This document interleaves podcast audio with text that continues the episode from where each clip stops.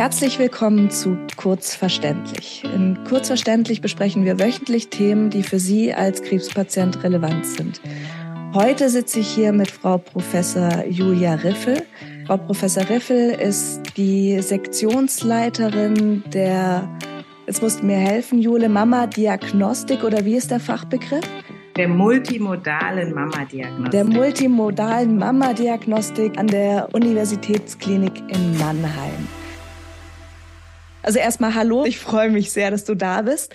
Und ich habe dich angesprochen, weil wir ziemlich viele Hörerfragen bekommen haben zu einem Thema, das dir, glaube ich, besonders liegt, weil du darüber habilitiert hast. Also ich erinnere mich an deine Antrittsvorlesung, die mir gut im Kopf geblieben ist. Und da ging es um das Thema der BRCA-Mutation. Und du hast es, glaube ich, als Titel des Angelina Jolie-Phänomen genannt. Wenn ich mich richtig erinnere, ist schon ein bisschen länger her. Wie bist du damals auf Angelina Jolie gekommen? Das war da relativ modern. Kannst du vielleicht zwei Sätze dazu sagen? Also, liebe Bettina, erst einmal vielen Dank für die Einladung zu euch.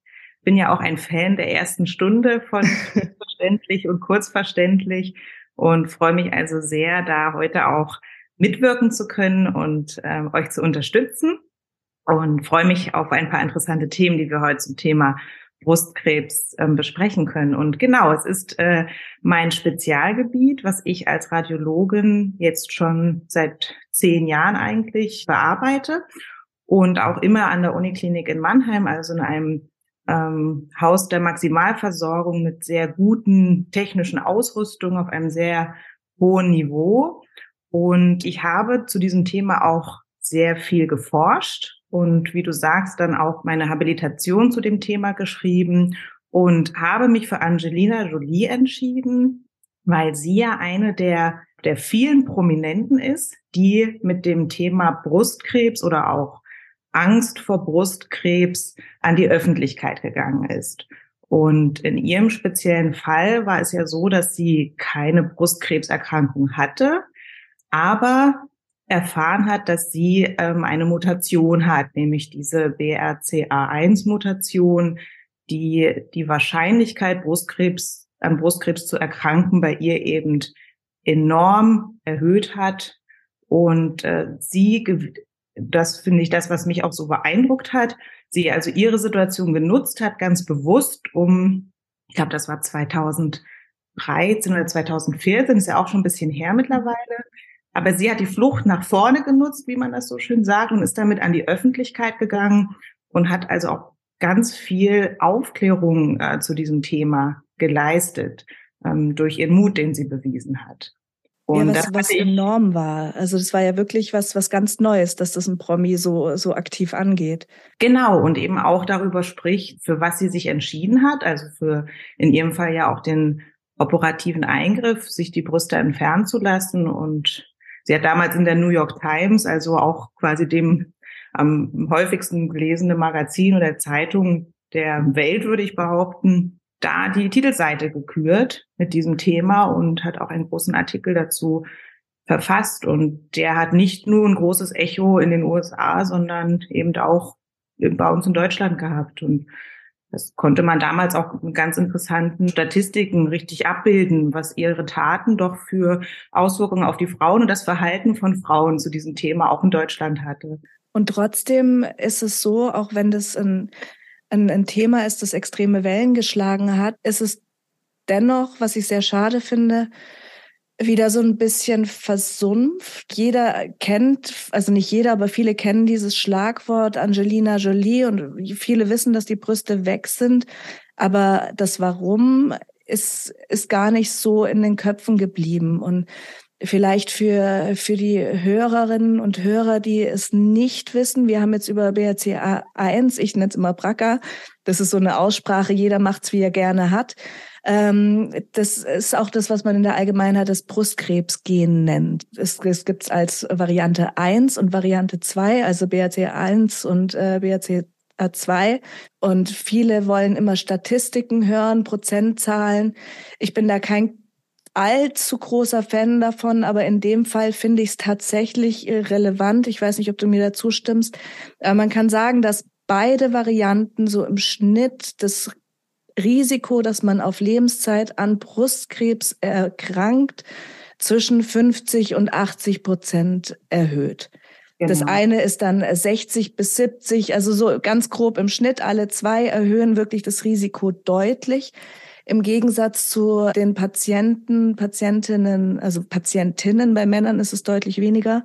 Und das Risiko, dass man diese Mutation trägt, dieses Brustgen, diese Brustgenmutation liegt ungefähr bei fünf Prozent. Also fünf Prozent aller Frauen haben das. Bei Männern ist es deutlich weniger, aber auch viele Männer können das bekommen und es geht auch oft unter. Und dieses Gen ist eigentlich dafür zuständig, äh, Krebs zu verhindern.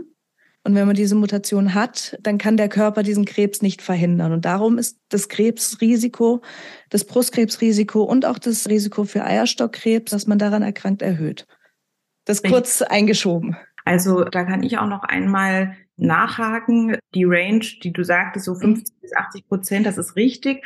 Es gibt jetzt immer mehr Daten dazu ähm, und man kann, hat das so ein bisschen nach oben korrigiert. Also man konnte sogar mittlerweile, sagt man, so zwischen 70 und 80 Prozent. Also es ist gar nicht mehr diese, diese Breite haben sondern eher tatsächlich nach oben korrigiert und man sagt, die BRCA2-Variante liegt eben etwas unter der BRCA1, also mit so um die ähm, 60, 65 Prozent und dann BRCA1 eben 70 bis fast 80 Prozent und man muss sich das nochmal klar machen. Eine, eine Frau aus der, wir sagen immer so schön Normalbevölkerung, ohne Risiko oder Auffälligkeiten in der Familie, da sagt man so ungefähr eine von zehn Frauen. Also wir liegen so bei zehn Prozent Durchschnittsrisiko am Brustkrebs zu erkranken. Und das ist ja wirklich dann eine enorme Steigerung. Also mhm. von zehn auf 70 Prozent. Das muss man sich auch nochmal klar machen. Und ist trotzdem, wie du sagst, ein ganz entscheidender Punkt, dass diese Mutation an sich aber sehr selten vorkommt. Ähm, und das war zum Beispiel auch so ein Effekt von Angelina Jolie, äh, dieser Zeit, dass sie unglaublich aufmerksam gemacht hat auf überhaupt den Fakt, dass es mhm. Gene gibt, die einen da negativ beeinflussen können. Und die man testen kann. Die man testen kann. Und sie hat jetzt eines dieser, aber es gibt eben noch viele, viele mehr, auf die man mittlerweile testen kann. Und man weiß, dass also nicht nur die BRCA-Gene, sondern auch noch viele andere, die genauso kompliziert in der Abkürzung sind, also wie PALP oder CHECK, eben auch. Ich glaube, es sind so um die zehn wirklich relevanten und um die 20, die man testen kann, wo man teilweise noch gar nicht weiß, was die bedeuten. Bei Brustkrebs, alleine bei Brustkrebs.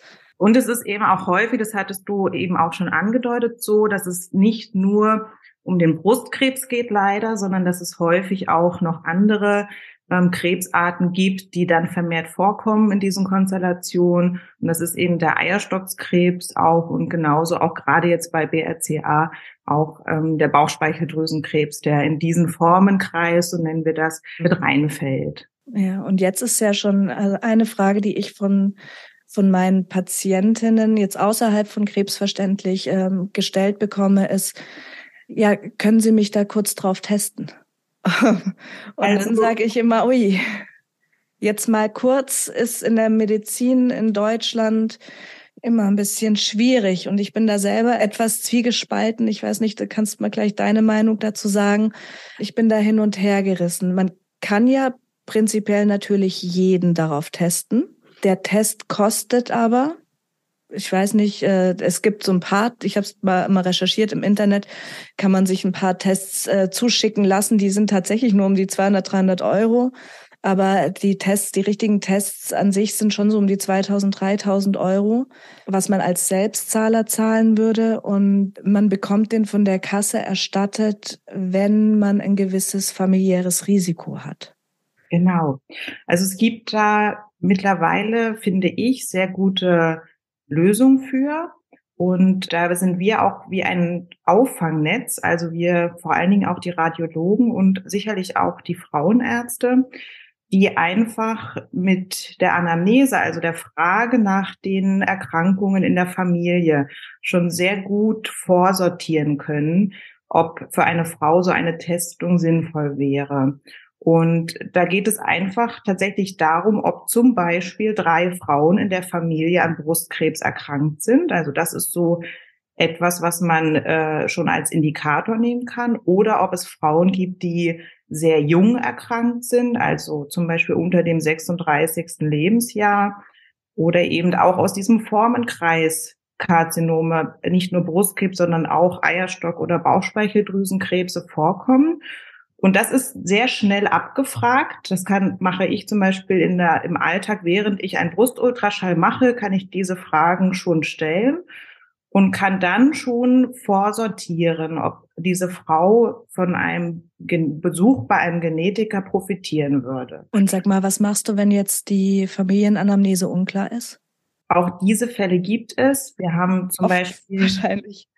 Ja, wir haben natürlich Fälle, in denen bei Familien der Kontakt zum Beispiel abgebrochen ist ähm, oder Familienmitglieder ähm, in anderen Ländern wohnen, wo sie auch keinen Zugang zu solchen medizinischen Angeboten haben, wo Frauen häufig sagen, es gibt in meiner Familie zwei Frauen, die hatten Brustkrebs, ich weiß aber nicht, wie alt sie waren und ich kann auch keinen Kontakt mehr zu ihnen aufnehmen. Auch mit diesen Informationen kann man trotzdem arbeiten. Und auch diese Frauen ähm, können von so einem genetischen Beratungsgespräch profitieren. Und das ist genau der Punkt, was die Kosten angeht. In Deutschland haben wir die glückliche Situation, dass die Kassen, die Krankenkassen ein genetisches Beratungsgespräch für jeden zahlen. Das heißt, den Weg zum Genetiker, der steht jedem offen. Und diese Tür sollte man auch nutzen, auch wenn die Familiengeschichte nicht eindeutig geklärt werden kann. Oder vielleicht gerade dann. Oder gerade dann, ja. Und die Genetiker haben dann die Möglichkeit mit also ganz speziellen Fragebögen und auch Computerprogrammen diese Informationen, die es gibt, einzuspeisen und dann auch zu entscheiden, lohnt es sich tatsächlich für diese Frau auch das Blut gezielt auf Mutationen, also Genmutationen zu untersuchen oder kann ich hier mit Hilfe einer Rechenformel eines Computerprogrammes vielleicht ein Risiko errechnen. Wie hoch ist das Risiko, dass sie erkrankt? Oder ist das alles nicht nötig? Dann hat sie aber so oder so eine wichtige Information, die sie für sich in ihrer Situation anwenden kann. Und dann also, auch wiederum für ihre Nachkommen, weil dann kann man es ja besser genau, machen. Genau. Ähm.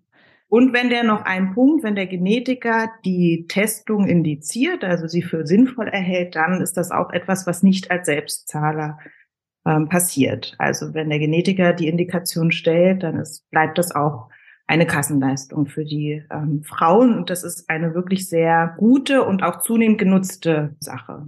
Und dazu, ich, ich glaube, es ist jetzt schon, schon vielen klar geworden, wenn wir über Familie und Genetik reden.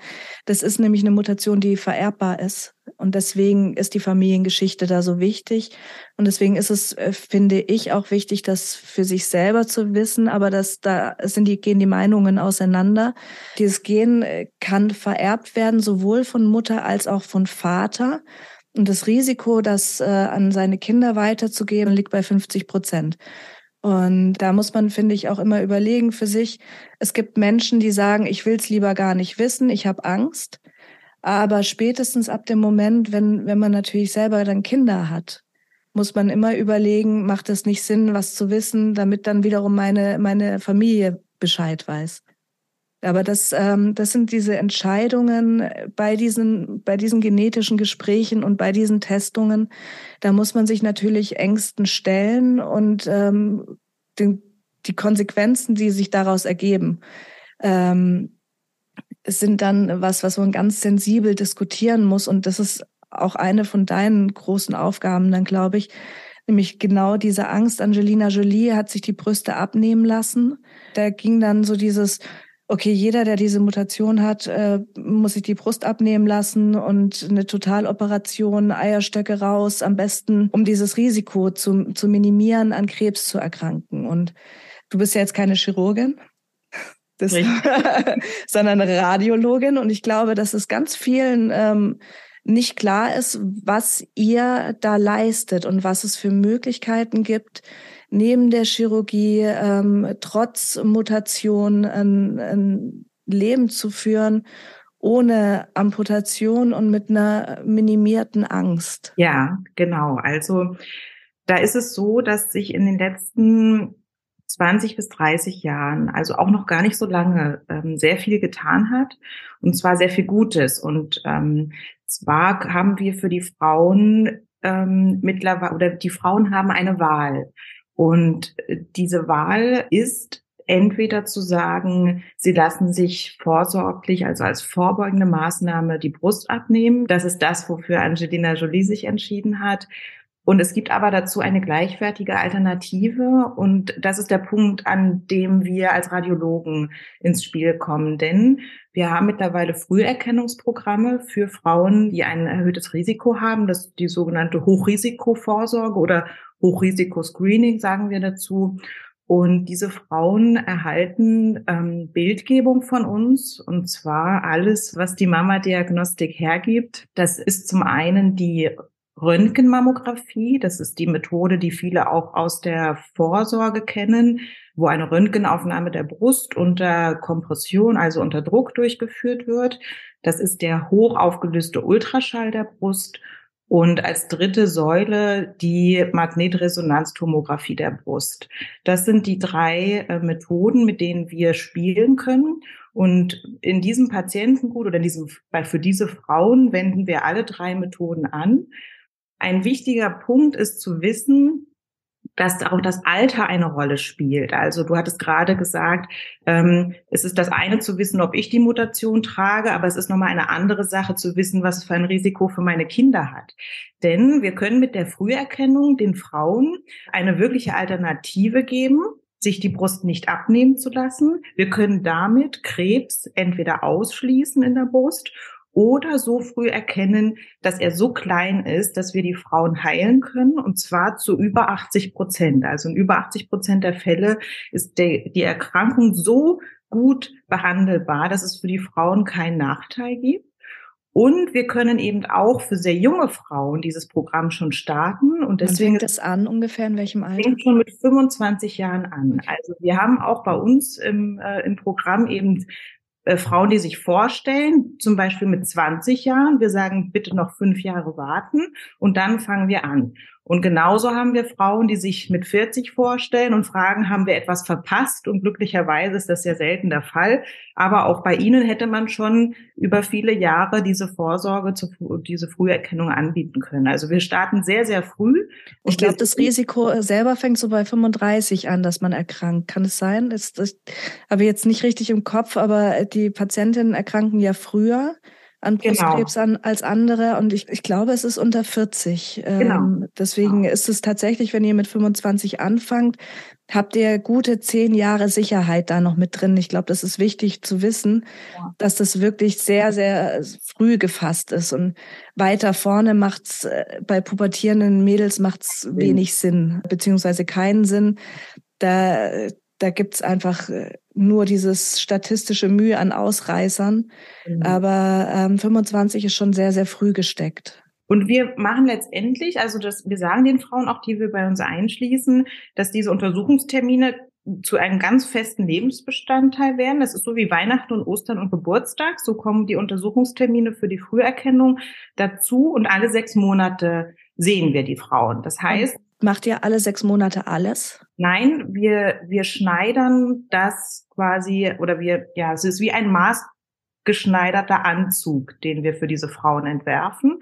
Wir schauen uns die Anatomie an, wir schauen uns das Alter an, wir schauen uns die Beschaffenheit der Brust an und können dann einschätzen, von welchen Methoden sie profitieren.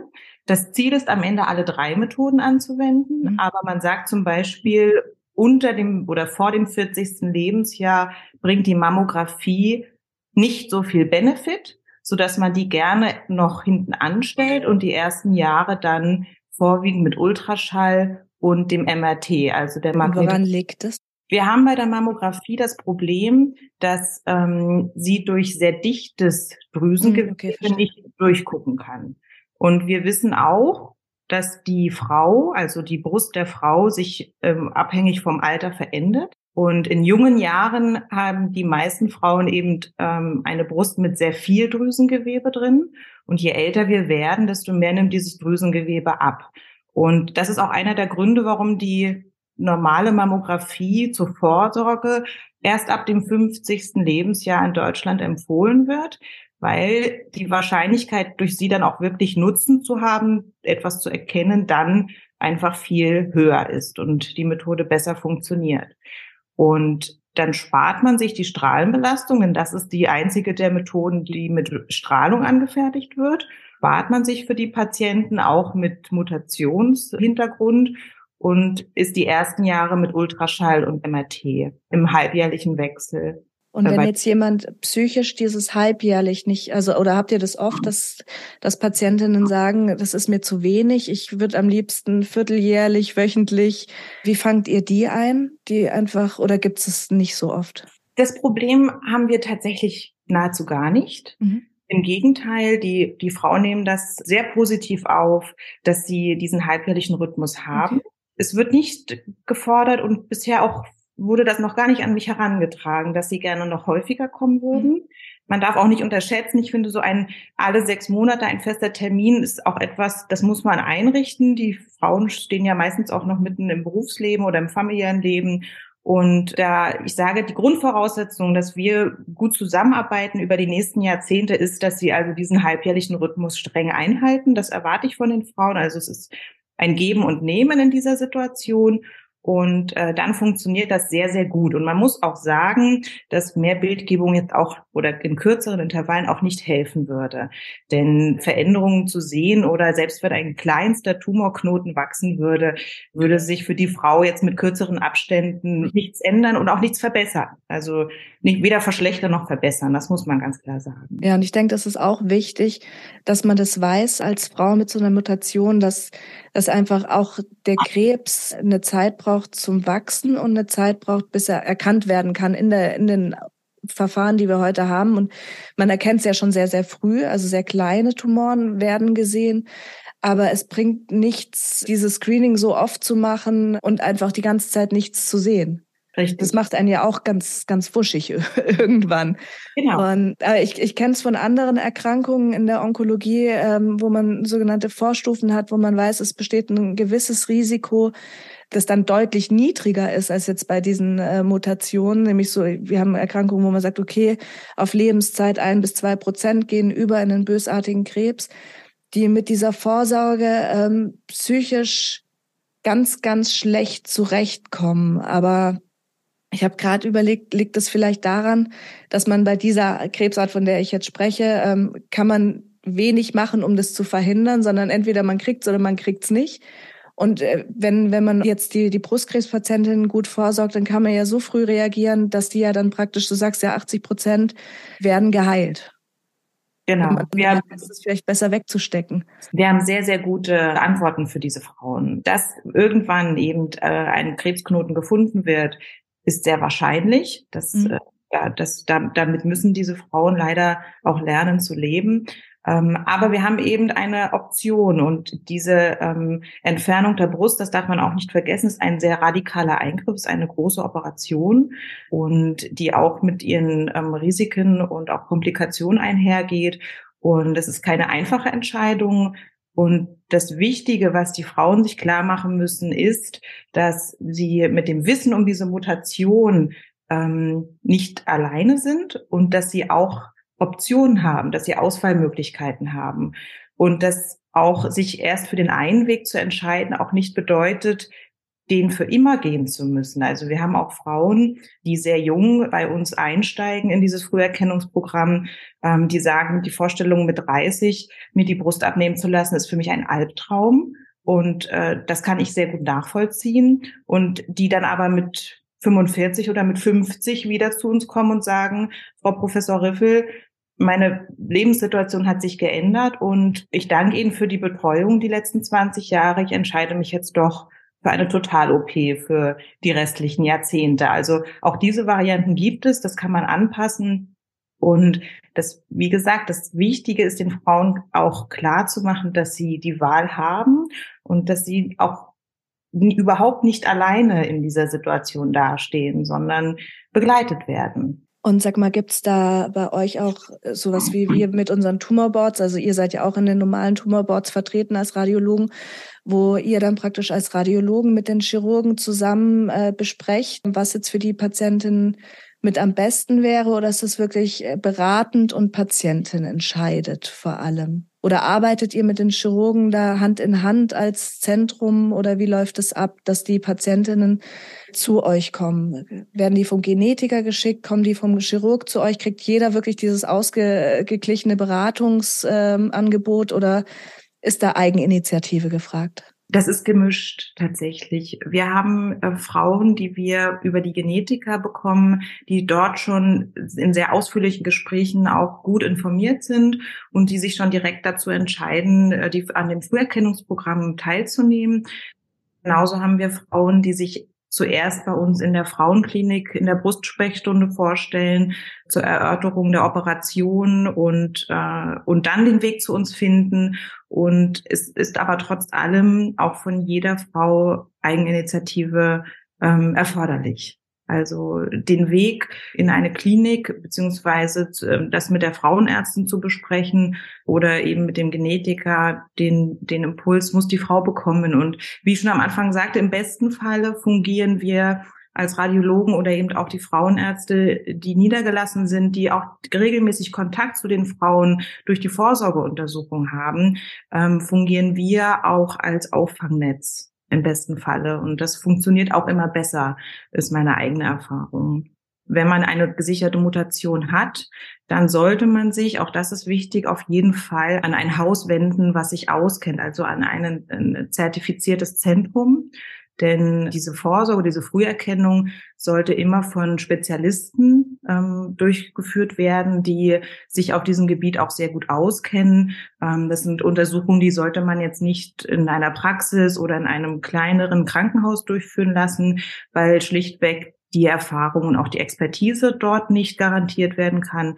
Das heißt, die Frauen sollten auch immer den Weg suchen zu, ähm, die meisten Universitätskliniken zum Beispiel bieten das an und es gibt auch unabhängig davon noch ein sogenanntes Konsortium für Brust- und Eierstockskrebs. Das ist also eine übergeordnete Gesellschaft, die auch einen großen Internetauftritt hat ähm, über die man auch Anlaufstellen, Krankenhäuser in der Region findet, an die man sich wenden kann und die eben diese Früherkennungsprogramme den Frauen dann auch zur Verfügung stellen können. Ja, man findet es auch unter dem brca-netzwerk.de.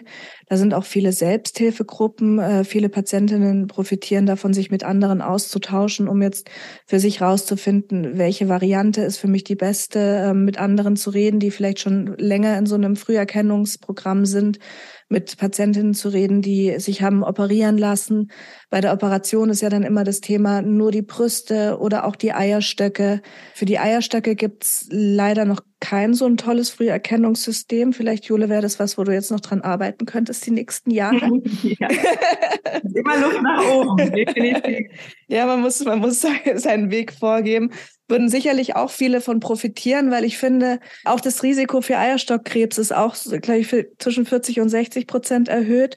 Und da hängt ja nochmal ein ganz anderes Thema dran wie Kinderwunsch bei so einer Operation. Das ist ja nochmal noch mal das eine, nehme ich mir nur die Brüste ab und weiß dann, ich habe immer noch ein, ein, ein Brandherd in mir oder nehme ich mir nur die Eierstöcke äh, raus und lasse die Brüste, weil man die besser früh erkennen kann? Oder also das ist ja auch nochmal ein Thema, wo es, glaube ich, sehr, sehr wichtig ist, sich mit anderen Betroffenen auszutauschen, seine Meinung zu finden. Und da gibt es schon viele Möglichkeiten, sich Hilfe zu suchen. Und es, es ist ein total emotionales Thema für uns Frauen, sowohl die Eierstöcke als auch die Brüste. Bauchspeicheldrüsenkrebs ist nicht in dem Prozentsatz erhöht wie jetzt Brust- und Eierstockkrebs. Bei Männern, ich habe es schon ein paar Mal angesprochen, auch Männer können Brustkrebs bekommen, auch Männer können das BRCA-Gen in sich tragen und haben ein erhöhtes Risiko. Das ist aber im einstelligen Prozentbereich. Ähm, aber Männer bekommen eh viel, viel seltener Brustkrebs, weniger Brustgewebe. Aber auch da muss man dran denken, dass wir unsere Herren der Schöpfung nicht gänzlich ausklammern. Mhm, das stimmt. Ähm, auch die haben ein erhöhtes Risiko für Prostatakarzinom. Auch da äh, testen wir auf die, auf die Mutation. Und was vielleicht noch wichtig ist, also wieder zurück zu den Frauen. Wir haben jetzt die ganze Zeit über die keimbaren Mutationen gesprochen, über die ähm, vererbbare Mutation. Diese äh, BRCA-Mutation kann auch somatisch entstehen, also nur in bereits bestehenden Krebsgewebe. Und da ist immer, also da wird bei Brustkrebs und bei Eierstockkrebs wird inzwischen schon, schon getestet bei, bei einigen Varianten. Wenn man jetzt so eine somatische Mutation hat, heißt das nicht gleich, dass man auch diese genetische Mutation hat.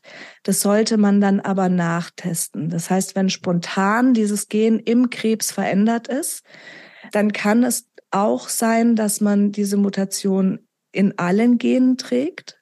Das kann man dann über einen Bluttest nachtesten, was dann wiederum äh, wichtig ist für die ganzen Nachkommen. Ähm, es kann aber auch sein, dass es wirklich nur eine Mutation in dem Krebs selber ist, was für uns Onkologen extrem wichtig zu wissen ist, weil man aktuell schon gezielt diese Mutation behandeln kann mit Medikamenten in Tablettenform und dadurch wieder ja die verschiedenen Krebsarten, Brustkrebs, Ovarialkarzinom, Prostata und ähm, auch inzwischen das Pankreaskarzinom mit Tabletten ähm, behandeln kann. Was sehr, sehr schön ist. Also deswegen, das zeigt, wie wichtig es ist, es diese genetischen Veränderungen zu kennen, äh, diese Mutationen zu kennen und äh, wie dankbar wir da der Wissenschaft sein können, dass die Forschung da so betrieben wird, rauszufinden, was es eigentlich gibt und wo medikamentöse Ansätze sind dann wieder für unsere Patienten.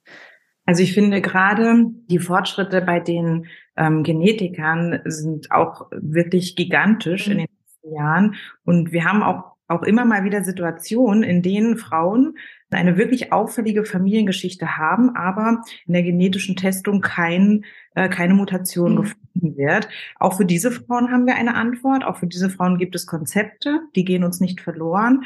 Und es ist so, dass wir diese Frauen, dass wir ihnen auch dringend empfehlen, sich nach fünf Jahren noch einmal beim Genetiker vorzustellen, weil so viel Neues im Moment kommt und quasi jährlich neue Gene identifiziert werden können, die einen Einfluss haben und ähm, welche, die man bereits kennt, auch besser einschätzen kann, wie stark der Einfluss auf die Entstehung von Brustkrebs oder anderen Krebsarten ist, dass ähm, selbst in nur fünf Jahren, was, was die Medizin angeht, ein wirklich ein Katzensprung ist, sich so viel tun kann, dass die Reevaluation bei diesen Patienten empfohlen wird. Ja, und vor allem, weil man dann kleinste Veränderungen vielleicht auch viel, viel besser einschätzen kann. Ähm, da komme ich aber nochmal zurück zu diesen ganzen Tests, die im Internet angeboten werden die, wo ich selber schon überlegt habe, Mensch, macht es doch einfach mal. Also da werden äh, Hunderte an Genen untersucht, krebsfrühe Erkennung, Medikamentenunverträglichkeiten, ähm, genetisches Risiko für Fettleibigkeit äh, und das alles unter 300 Euro, was, was sich ja natürlich gigantisch anhört.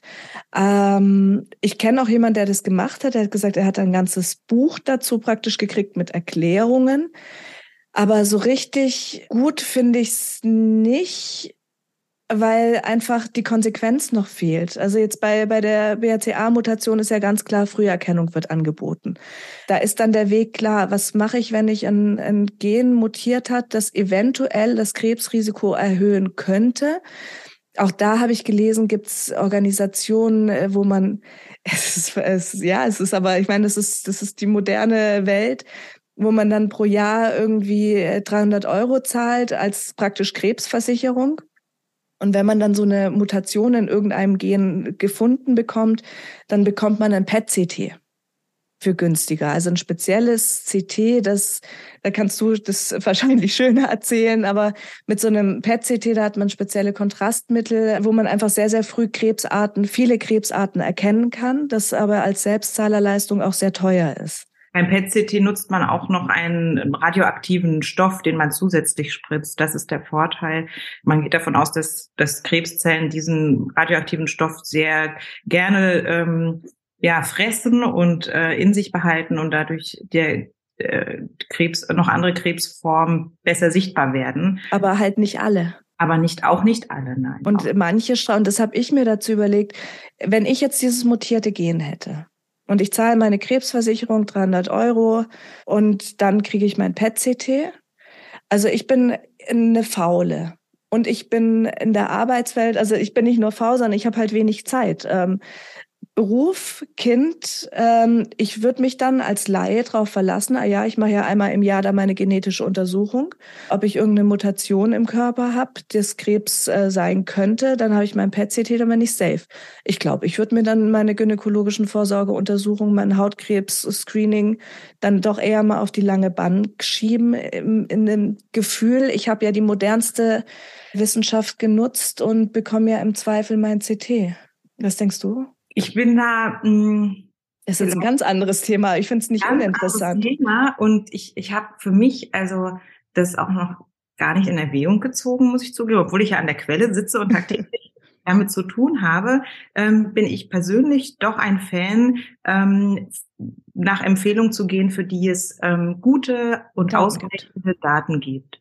Und das gibt es jetzt für solche Vorsorge. Also ich, ich weiß, dass auch, wir haben auch sogenannte Manager-Screenings und mhm. so. Also kommt immer mehr, das liegt so im Zahn der Zeit, ähm, Bildgebung machen, um Sachen auf den Grund zu gehen und sicherlich Ganzkörper-MRT. Ganzkörper-MRT, genau. Ähm, und sicherlich findet man auch immer wieder oder fischt raus. Also das bezweifle ich gar nicht. Ich selber handle und auch mir und meinem Körper gegenüber halte mich gerne an das, was an Vorsorge empfohlen wird, für was jetzt für Frauen in meinem Alter zutrifft und äh, einfach, weil ich auch ein großer Befürworter von eben diesen Leitlinien und Empfehlungen bin. Ähm, so funktioniert unser Gesundheitssystem auch sehr gut und so erfahre ich es auch selber.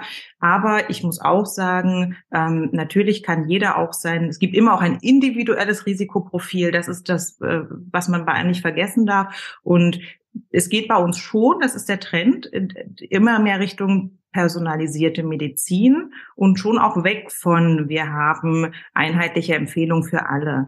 Und das ist tatsächlich auch gerade beim Brustkrebs, um den, das wieder, diesen Kreis zu schließen, ein ganz großes Thema, ähm, dass man eben gerade auch Frauen in so einem breiten Alter, also von, sagen wir, 30 bis 80 Jahren, doch ganz individuell vorsorgen und behandeln muss, um ihnen auch gerecht zu werden, was jetzt zum Beispiel diesen Krebstyp angeht. Hm. Also ich finde letztlich ganz wichtig für, für alle unsere Patienten, ähm, dass jetzt Stand jetzt, das kann sich natürlich in 15 Jahren komplett geändert haben, alle Vorsorgen bitte wahrgenommen werden, die aktuell empfohlen sind. Und so wie du sagst, wenn man individuell Ängste hat auch, es ist ja oft, ist man von der eigenen Angst getrieben und zusätzliche Möglichkeiten in Anspruch nehmen möchte, dann darf man das und sollte das dann auch tun, um sich besser zu fühlen.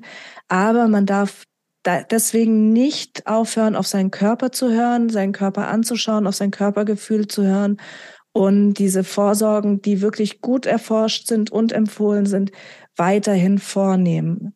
Ja. Weil diese ganzen Sachen sind immer äh, punktuell. Das sage ich auch meinen Patienten in der Nachsorge. Nur weil ich jetzt äh, einen Ultraschall gemacht habe, heißt das nicht, dass da nicht in, plötzlich in drei Monaten was sichtbar ist, was ich jetzt noch nicht sehe. Also es, es gibt einem einfach nie diese hundertprozentige Sicherheit. Und ich habe die Erfahrung gemacht, dass viele Patienten ein sehr, sehr gutes Körpergefühl haben und früh merken, wenn irgendwas nicht stimmt. Das heißt, das ist wichtig, darauf zu achten, auf die Ängste zu achten und sich im Zweifel zu melden, wenn irgendwas nicht stimmt und nicht denken, äh, ich habe jetzt hier ein Ganzkörper-MRT-Manager-Screening gehabt, deswegen kann da ja nichts sein, wenn ich plötzlich äh, zwei Wochen später einen Knubbel spüre. Mhm. Dann bitte trotzdem melden und ich denke, das ist ein ganz guter Weg durch die nächste Zeit, wo die Medizin sich extrem verändern wird. Du hast es gesagt, es wird alles individualisierte, personalisierte Medizin ist das, glaube ich, das Schlagwort unserer Zeit. Aber es ist noch nicht beim Endverbraucher angekommen, sage ich mal. Dementsprechend werden wir die nächsten zehn Jahre da sicherlich noch irgendwo in so einer Grauzone uns bewegen.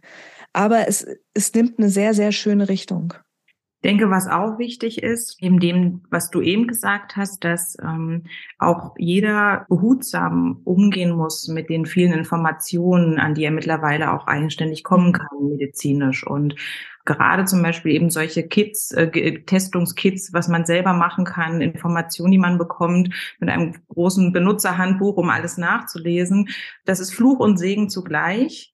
Und es braucht immer doch am Ende auch jemanden, der diese Information bündelt und für einen selber sagt, was die Konsequenz daraus ist.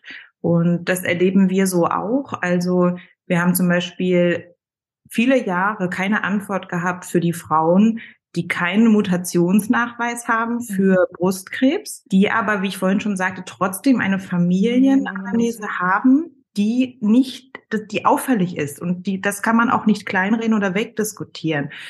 Und für diese Frauen gibt es auch heute noch keine expliziten Empfehlungen, weil die Datenlage dazu nicht gut ist und die Bandbreite einfach so groß ist.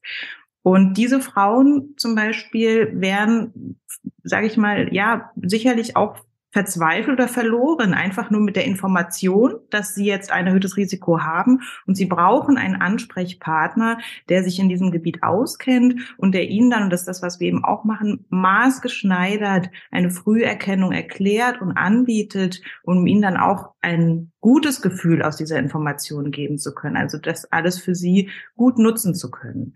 Und die Gefahr ist aber auch immer, dass man Informationen hat, die ein Ängste und Zweifel bescheren, äh, die man aber, mit denen man nicht weiter umgehen kann. Und, und das muss verhindert werden. Ja, denn diese Frauen gehen uns sonst als Ärzte ähm, verloren. Und können an ihrem Leben vielleicht nicht mehr richtig teilnehmen, weil sie äh, immer so eine versteckte Angst haben. Jule, wir sind über kurzverständlich raus. Wir sind in der Länge von Krebs verständlich gelandet. Aber ich, also ich wurde wirklich von vielen angesprochen, ähm, dass wir über das Thema sprechen sollen. Und äh, ich glaube, dass man mit dem Wissen, was du jetzt da uns mit auf den Weg gegeben hast, über diese Früherkennung, äh, ganz viel Ängste, dass man einfach weiß, es gibt Zentren, äh, die beraten ein. Man kann auch zum Genetiker, wenn man seine Familiengeschichte nicht kennt. Das sind super wichtige Informationen und ich glaube, wir konnten viel Angst nehmen. Und auch wenn man zu den Patientinnen gehört, die eine BRCA-Mutation haben, kann man sein Leben sehr gut äh, weiterleben und muss sich nicht äh, in, in ständiger Angst umtreiben. Und das ist auch kein, kein Notfall in dem Sinn. Ich glaube, das ist noch wichtig, äh, wenn man diesen Mutationsnachweis hat, ist man kein medizinischer Notfall, sondern dann kann man sich die Zeit nehmen, sich beraten zu lassen. Wichtig ist natürlich ein Screening, zu schauen, ob man schon eine Erkrankung hat. Das muss man natürlich ausschließen. Aber dann sich auch die Zeit nehmen, sich Gedanken zu machen, sich beraten zu lassen, sich zu informieren. Da gibt's viele Netzwerke, die helfen. Da gibt's euch in den Unikliniken. Ähm, das hast du jetzt wirklich schön, schön aufgezeigt, dass die Zentren da die Patientinnen auch gut unterstützen. Und dann kann man auch mit einer BRCA-Mutation gut leben. Auf jeden Fall. Und auch eine große Familie gründen, wenn man das möchte und äh, mit beiden Beinen im Leben stehen. Ja, ähm, und muss kein schlechtes Gewissen haben, was an, an seine Kinder weiterzugeben, weil es die Möglichkeiten gibt, äh, was dagegen zu tun. Und ich finde immer, wenn man was tun kann, dann ist man nicht so hilflos. Dann hat man ein Netz und dann hat man eine Struktur und dann kann man da durchs Leben gehen. Vielen, vielen Dank. Äh, ich könnte jetzt noch gerade weitermachen, hast du ja gemerkt, ich bin schon abgeschweift. Wir versuchen wie immer, das auf Instagram noch zusammenzufassen mit den Tipps, dass, dass jeder auch nochmal nachschauen kann, ähm, das verinnerlichen kann. Und Jule, vielen lieben Dank, dass du das. Vielen Dank für die Einladung. Es hat viel Spaß gemacht und ich wünsche euch ähm, mit diesem tollen Format weiterhin viel Erfolg und ähm, viele, viele Zuhörer. Es ist ganz wichtig, was ihr tut und ähm, hilft vielen Zuhörern, vielen Frauen in dem Fall. Und genau, dann noch einen schönen Nachmittag. Wünsche ich dir auch. Tschüss, Jule. Tschüss.